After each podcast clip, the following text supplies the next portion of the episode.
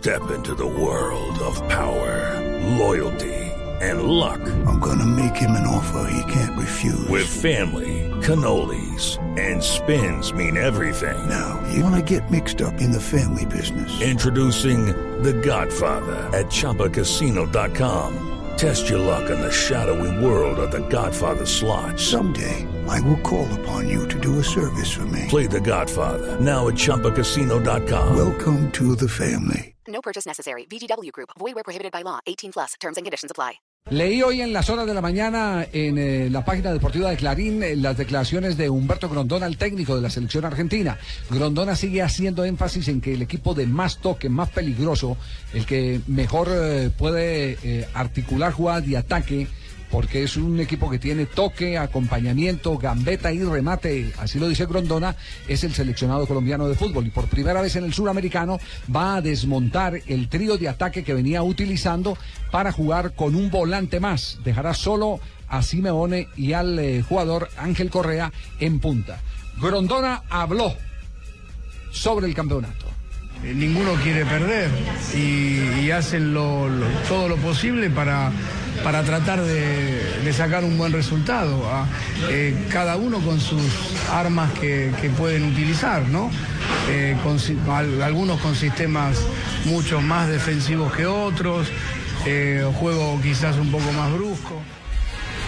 Ahí está Grondona, el encargado hoy de mantener la buena la buena sintonía de resultados de esa selección argentina. Ojo, Argentina es el único equipo que ha ganado en el arranque del hexagonal. Eso hace la diferencia y la aspiración para ellos es cuadrar caja con Colombia y llegar a seis puntos. Y es la máquina del gol de este, de este sudamericano.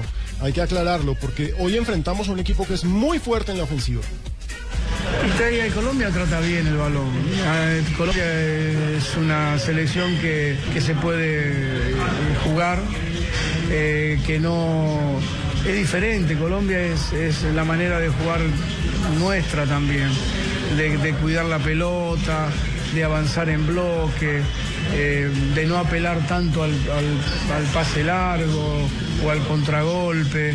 Veo que, que están seguros, confiados. Le tiene mucho respeto a Colombia. Pipe, ese mismo respeto se ha sentido allí en eh, Uruguay con el seleccionado colombiano de fútbol. ¿Será que eh, los eh, eh, que siguen el campeonato allá, técnicos, jugadores, veedores, ven un gran potencial en Colombia que todavía no ha explotado y que se espera en el día de hoy reviente frente a Argentina? Buenas tardes, Pipe. Hola Harry, muy buenas tardes. Sí, hay respeto, obviamente, están esperando, como usted dice, que explote la selección nacional. Estábamos hablando con el técnico Humberto Grondona, ya lo escucharon ustedes ahí.